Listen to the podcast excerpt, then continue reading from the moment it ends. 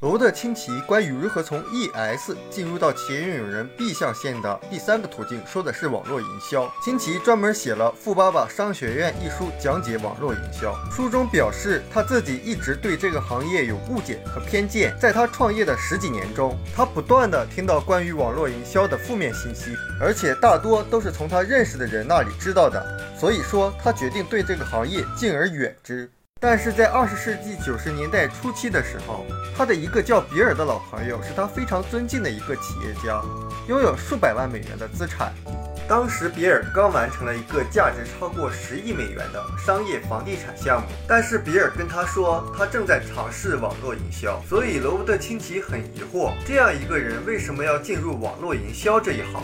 比尔说，他最喜欢这个行业有一套完善的产品供应系统和财务系统，自己只需要负责建立好一个营销企业就可以了。当营销企业培养出一个又一个领导人之后，他也能够像他的房地产生意一样创造被动收入。清奇和比尔谈了一会儿，就赶往机场了。但接下来几个月，他们仍然保持着对这个话题的讨论。他们谈的越多，新奇对网络营销的敬意也越来越高。一九九四年的时候。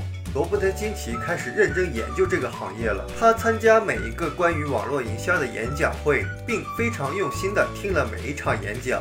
而且他还研读了许多家网络营销公司的宣传册，查阅了他们的历史记录，就像他以前研究其他投资项目那么努力。为了获得更多的信息，罗伯特·清奇甚至加入了几家网络营销公司，从而得到了局内人的经验。后来，清奇开始结交那些网络营销公司的领导人，让他非常。吃惊的是，这些人不但聪明和蔼，而且还拥有过人的精神力量和过硬的专业素养。在商界摸爬滚打这么多年，这样优秀的人并不多见。在他消除了对这个行业的偏见，并且开始认同和尊重这个行业了以后，清奇才看到了这个行业的本质。这个发现让他非常吃惊。当1975年清崎第一次接触这个概念的时候，他的心并没有对他敞开。但二十年后，他的看法发生了翻天覆地的变化。有人问清崎说：“你自己并不是通过网络营销致富的，为什么还要向人们推荐这种生意模式？”清崎说：“正是因为我的财富不是通过网络营销获得的，我对它的评价才更客观。我是在已经创造了自己的财富，获得财务自由以后。”后才从旁观者的角度来审视这一行业的。但是如果今天让我一切从头开始的话，我肯定不会再选择自创企业系统了，而会选择网络营销。清奇建议，如果你要去找一家好的企业帮你迈向右侧的象限，那么他建议你最应该重视的不仅仅是该企业的产品，更重要的是他提供的教育。因为有些网络营销企业仅仅是对你向你的朋友们推销他们的系统感兴趣，而优秀的企业。则致力于教育你，并帮助你获得成功。因为一个人实现从左侧象限向右侧象限转变的过程，并不在于你做了什么，而在于你成为了什么样的人。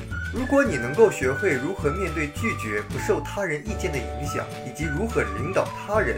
就有望在这个行业取得成功。新奇是从无家可归到创立并发展了一家房地产公司、一家石油公司、一家矿业公司和两家商业教育公司。在这段时间里，新奇学会了如何建立一个成功的系统。但他并不建议每个人都去经历这种生活，除非人们真的想这样去做。实际上，在以前，在 B 象限获得成功，还只是那些勇敢或者富有的人。清奇和他的妻子必须勇敢，因为他们原本并不富有。如此多的人停留在左侧象限，就是因为他们觉得建立自己的系统风险太大了。对他们来说，找一份稳定而有保障的工作好像更为明智一些。但是今天，由于技术进步，成为一位成功的企业主的风险大大降低了。任何人都有机会拥有自己的企业系统。特许经营权和网络营销省去了创业之初的艰难阶段。你在获准。进入一个已被验证过的系统后，剩下的工作就是发展你的团队。这些企业系统可以看成是一座桥梁，一座使你安全的从现金流左侧迈向右侧象限的桥梁，一座通往财务自由的桥梁。我们书友会希望用十五年时间带动一亿人读书，